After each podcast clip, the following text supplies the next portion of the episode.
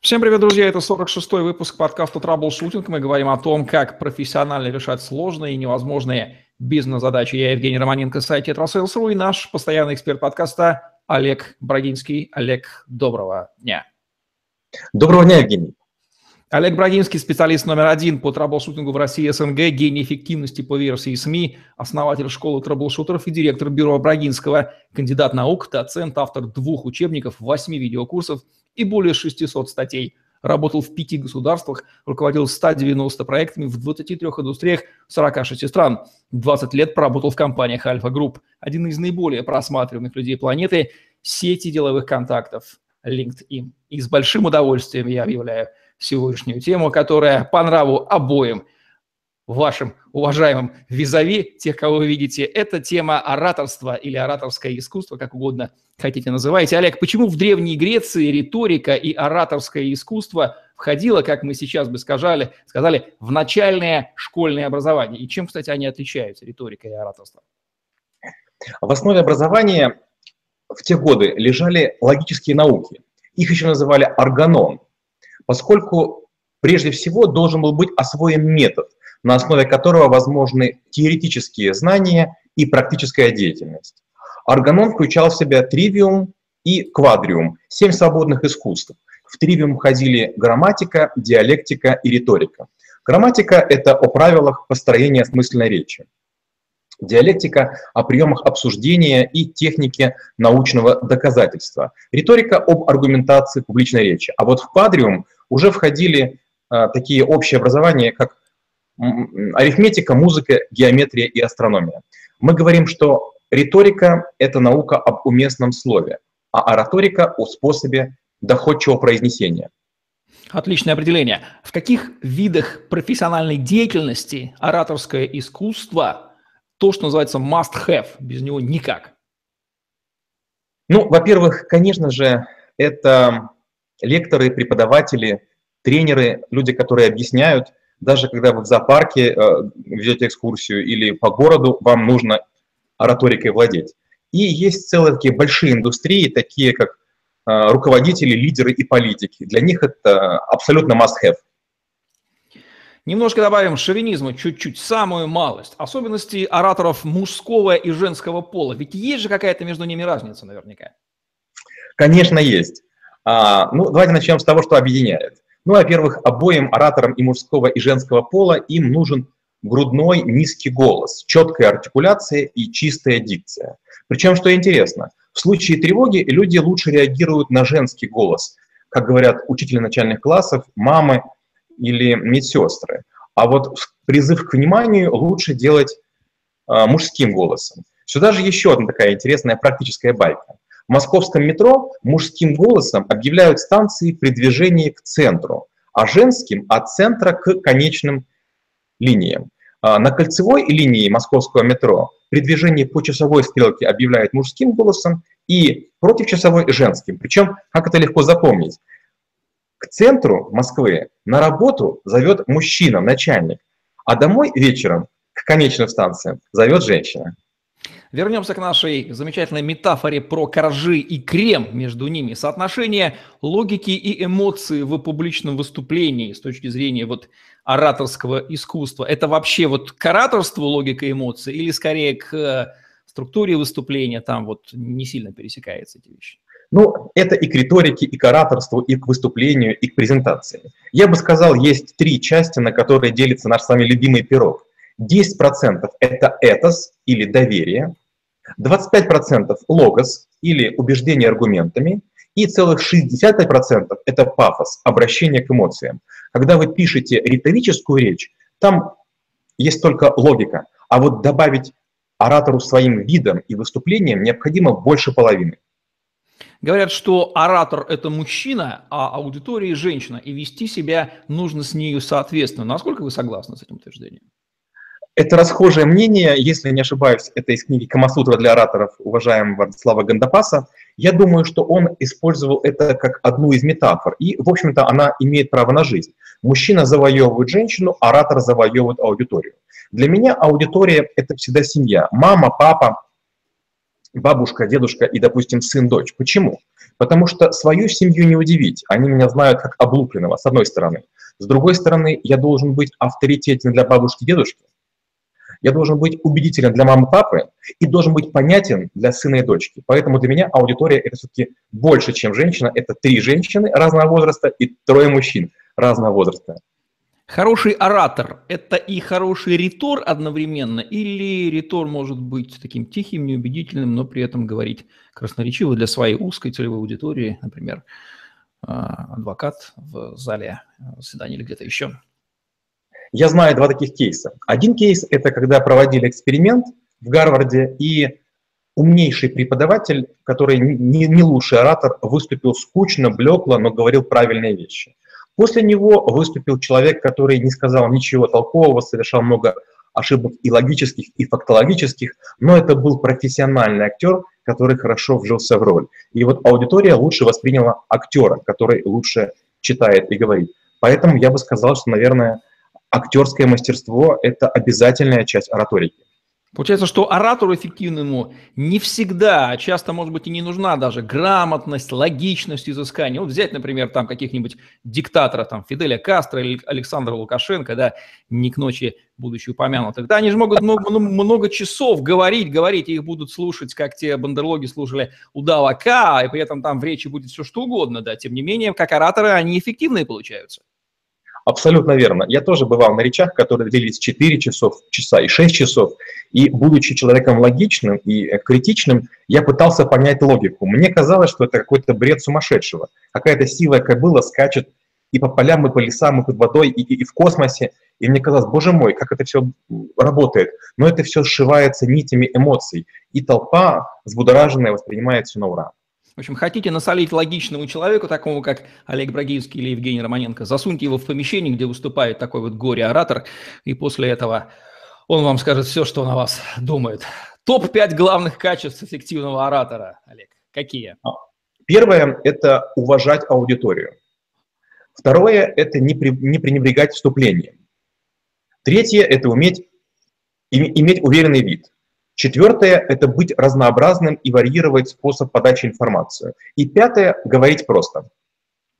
Известно, что при вербальной коммуникации 5% передаваемой информации зависит от того, что говорится, какими словами, там 38% как говорится, и 57% что при этом оратор делает. Насколько это соотношение в случае с эффективным оратором справедливо, или там оно совсем другое, и там не в информации дело, а в прямом влиянии и внушении?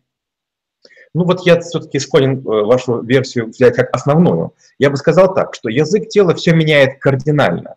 А, он помогает отличить обман и правду. Аудиозапись обычно усваивают примерно 55% слушателей. Видео без звука 65%. Если вы не верите в свои слова, когда выступаете как оратор, то ваши действия будут неуклюжими и неестественными, и никакое обучение не позволит сгладить несоответствие слов и жестов. Поэтому я думаю, что все-таки первая версия более правдивая. Упрощать сложно, говорить просто о сложном – это э, очень э, важный навык, мало кто толком им владеет в совершенстве. Это больше к оратору или все-таки к ритору? Я бы сказал все-таки больше к ритору. Для меня ритор тот, который пишет речь. Конечно же, есть люди, которые и пишут песни, и, и исполняют. Так есть и люди, которые являются и писателями речей, и исполнителями. Я бы сказал, что подбор простых слов – это все-таки к ритору. Как поступаю я? Я представляю, что я рассказываю своей шестилетней дочке. И вот если она меня поймет, это прекрасное упражнение. Когда вы ребенку рассказываете что-то, он вам даст очень много простых вопросов. И вы подумаете, боже мой, действительно, я говорю неуклюже, коряво и слишком сложно. Поэтому дети – это прекрасный фильтр, который не позволит вам выйти на сцену неподготовленным.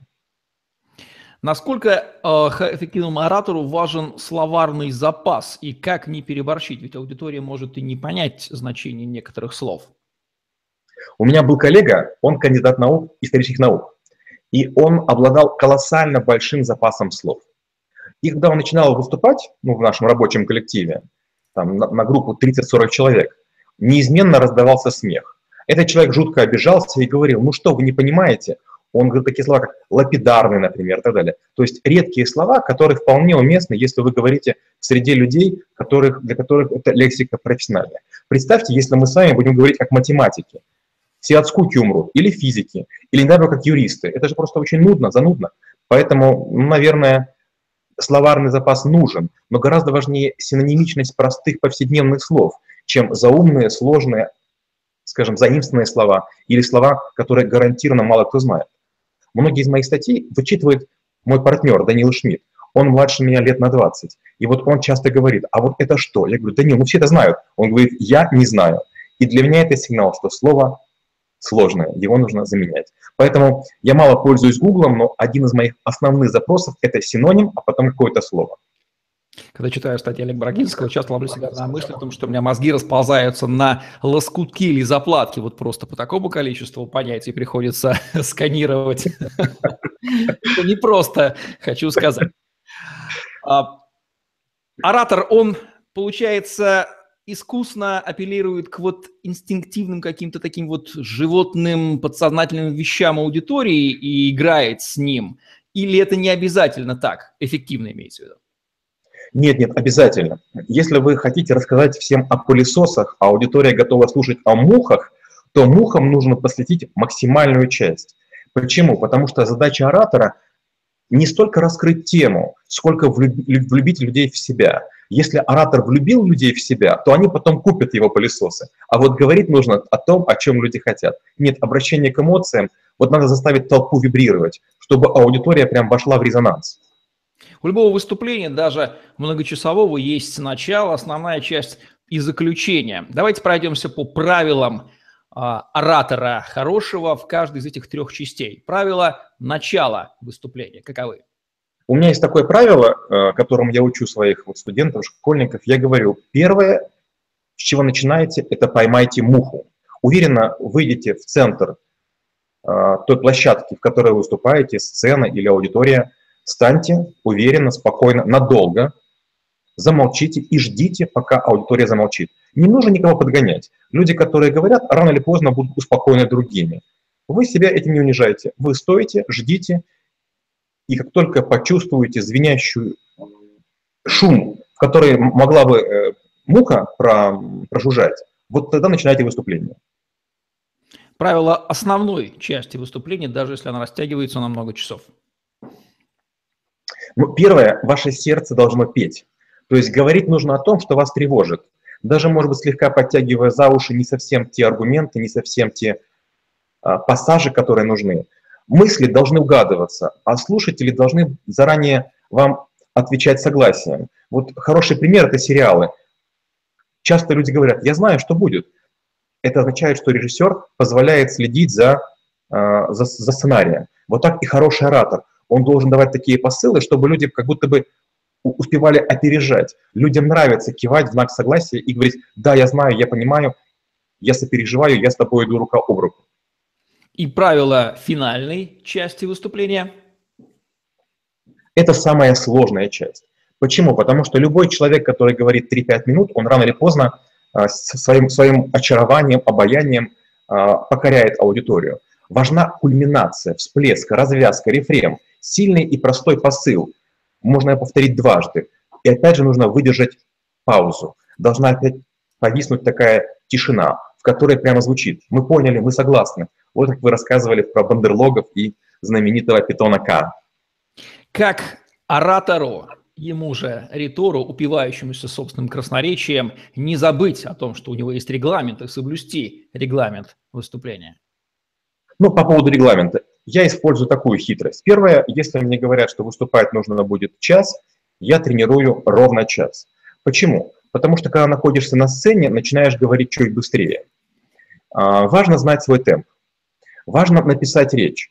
Я грешу тем, что часто пишу речи и ответы, даже если хорошо знаю вопросы. Почему? Потому что не хотелось бы терять время на подумать. Вот подумать, делать речь вялой, кислой, невкусной и скучной. И последнее, что я делаю, есть такой сайт, называется Хрономер, можно сделать поиск в Гугле. Это простое окошко. Туда вставляете э, набор своих слов, и вы увидите два, два времени. Время, которое вы говорите в обычном темпе, и время, которое вы говорите в ускоренном темпе. Заканчивать нужно примерно за минуту или за две до конца выступления.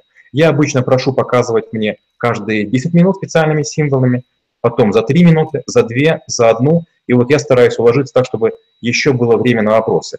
Речь, которая стала чуть короче регламента, это счастье и для аудитории, и для, эм, для тех, кто организует мероприятие. Часто говорят, ваша речь была лучше, а она была всего лишь там наполовину времени. Топ-5 ошибок ораторов. Ну, первая ошибка – это убеждать людей в своей крутизне вместо аргументации. Опять же, в Питере на одной из конференций спикер начал с того, что он рассказывал, что он входит в топ-1000 э, менеджеров России, куда входит и Греф. И, честно говоря, это было как будто бы заискивание, то есть тебе не хватает слов, тебе нужны какие-то специальные аргументы. Второе – это использовать обобщение. Любой знает, все понимают, каждый э, согласится. Третье – это унижать из серии «как общеизвестно», а потом говорить нечто сложное, то есть которое люди знать не могут. Четвертое – это тянуть время, мычать, экать, мыкать, э, ходить, удерживая себе фокус. И пятое, жутчайшая вещь, вещь – это читать по бумажке. Есть ли нации, которые особенно пригодны к ораторскому искусству, а есть ли нации, которые молчаливы, например? То есть особенности национального ораторства, известные вам, какие они? Ну, я бы сказал, одни из лучших ораторов, которых я слышал, это арабы. Арабы говорят очень витиевато, очень красиво и прямо разыгрывается сказка из «Тысячи одной ночи». То есть вы прямо видите а, много эпитетов, много прилагательных, много уважения. На втором месте я поставил бы индусов. Индусы, они говорят логично, последовательно и очень просто. А вот если мы говорим о холодных нациях, скандинавы, скандинав может буквально пять слов. Я считаю это так, я все сказал голос, произношение, подача самым прямым образом связаны с физическим состоянием оратора. Сложно представить себе хилика, который убаюкивает многомиллионную толпу на стадионе. Физическое состояние здоровья оратора, чему здесь нужно уделять внимание? Ну, в первую очередь осанка. Если у вас прямая спина, и вы приподнимаете немножко подбородок, чтобы говорить, вы превращаетесь в рупор. Есть даже такое упражнение – рупорить. Это когда вы открываете рот и выдаете специальные звуки. Чтобы была хорошая осанка, один из простейших способов – это подниматься по лестнице. Это одна из причин, по которой я стараюсь не пользоваться лифтом. Вторая, вторая важная вещь – это легкие. Вам должно хватать воздуха для того, чтобы произнести длинные пассажи. Если вам не хватает воздуха на некое предложение, то другим не хватит объема мозга, чтобы его понять. Я для этого использую приемы фридайвинга, поэтому проныриваю бассейн в две стороны. И вторые, вторая часть вашего вопроса – это должны быть ухоженные руки, которыми мы машем в зоне, э, очерчиваемой нашими локтями, и волосы. Если у вас здоровые ногти и волосы, скорее всего, вы будете внушать уважение и доверие. Упражнения по тренировке голоса как инструмента оратора, а также произношения, что немаловажно. Ну, их несколько. Первое – это нужно много говорить. Чем дольше вы говорите, чем больше вы говорите, тем сильнее вы приучаете свой организм бороться с сухостью глотки и с эм, усталостью. У многих начинающих ораторов начинают не иметь скулы, начинает плохо работать челюстно-лицевая моторика. Две группы упражнений. Первая группа упражнений – это скороговорки. Есть такой сайт www.скороговор.ru. Там есть невероятное количество скороговорок. Сначала с простых начните, попробуйте их все прочесть. Те, на которых вы запинаетесь, Потом на сложное можно перейти. Опять же хитрость. Для того, чтобы с этим хорошо работать, нужно эти скороговорки не про себя читать, а именно вслух. Многие люди, кто может прочесть скороговорки про себя, не могут их произнести вслух. И вторая хитрость – это есть разные упражнения на голосом. Например, шепот, почти беззвучное произношение, э, великолепно тренирует артикуляцию. Несколько лайфхаков из ораторского арсенала Олега Брагинского, которые его не раз выручали? Ну, первая хитрость – это, я уже сказал, экспромт нужно готовить. Я часто делаю домашние заготовки, не все использую. Я этому научился у КВНщиков и у Comedy Club. Они прорабатывают невероятно большое количество э, этюдов, а потом решают на ходу, что же пустить в эфир. Второе – это встречают по одежке. Нужно быть одетым, одетым чуть-чуть лучше, чем все остальные, чуть-чуть лучше. Одежда чуть светлее, чуть э, наглаженнее, чуть аккуратнее. Следующее – это выдерживать паузу. Я считаю, что словом можно убить, паузой можно уничтожить. То есть пауза в ответ на вопрос а, или при случае забывания речи, или для усиления – это крайне эффективно. Дальше я обожаю зрительный контакт. Я стараюсь всю аудиторию сканировать веером и высчитывать, кто лоялен, кто не лоялен к тому, что я говорю, а потом уже воздействовать голосом. И что еще я люблю? Я люблю начинать на кошачьих лапках. То есть я всегда начинаю мягко, нежно, а заканчиваю жестко и агрессивно. Как понять, насколько ваши собственные ораторские навыки эффективны? Работают ли они на аудиторию? Или в холостую стреляете в воздух, а аудитория зевает, и они на нее просто не цепляют? Я бы сказал, я для себя нашел три индикатора. Первый индикатор – это количество людей, которые посматривают на экраны смартфона. Смартфон обычно осветляет лицо, и вы хорошо видите.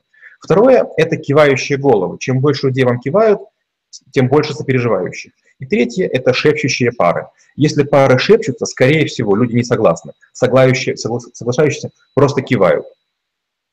Под финал несколько вредных советов. Как быть плохим оратором и убивать на повал одно свое выступление за другим, запоминаясь именно этим своей аудитории? Ну, первое – это не волноваться. Любой оратор, который перестал волноваться, он обязательно допустит ошибку. Волнение дает в кровь желанный адреналин, который ускоряет мозг, а, насыщает а, сознание, и вы выдаете быстрые, резкие, красивые, четкие фразы. Второе – это не готовиться. Каждый раз, когда я пытался проехать на старом опыте, я потом понимал, что я выступил не очень хорошо. Третье – это не высказывать радость. Все-таки люди э, воспринимают ваше выступление как радость, как возможность услышать, узнать что-нибудь новое. Если вы будете скучным, нудным, пассивным, ну, вы людям просто добавите пару, пару седых волос и огорчения от потерянного времени. Следующее – это не вздумайте говорить не на свою тему. Пару раз я выступал на благотворительных вечерах, мне говорили, просто заставь людей рыдать. Я заставлял людей рыдать, но сам чувствовал ужасно. Я понимал, что я выступаю не лучшим образом. А дальше это неестественные движения. Знаете, вот как плохой танцор бывает какие-то такие странные движения делает, так вот и человек, который начинает какие-то делать странные движения, пародируя или американских проповедников, или каких-то поп-див. Дальше это копировать чью-нибудь манеру и кому-то подражать. То, что позволено пародистам, не позволено ораторам. А, еще одна ошибка – это вещать для слуха. Мы с вами сегодня сказали, вещание все-таки должно затрагивать глаза. Если нет услады для глаз, не так приятно слушать. А, расхлябанность а, в обращении с логикой и риторикой. Речь должна быть ладно скроена и крепко сшита. И еще одна ошибка – это прощаться неуверенно и многократно. Кстати, хороший оратор – это всегда офлайн оратор или можно насладиться и прийти в экстаз от прослушивания записи выступлений какого-нибудь эффективного оратора?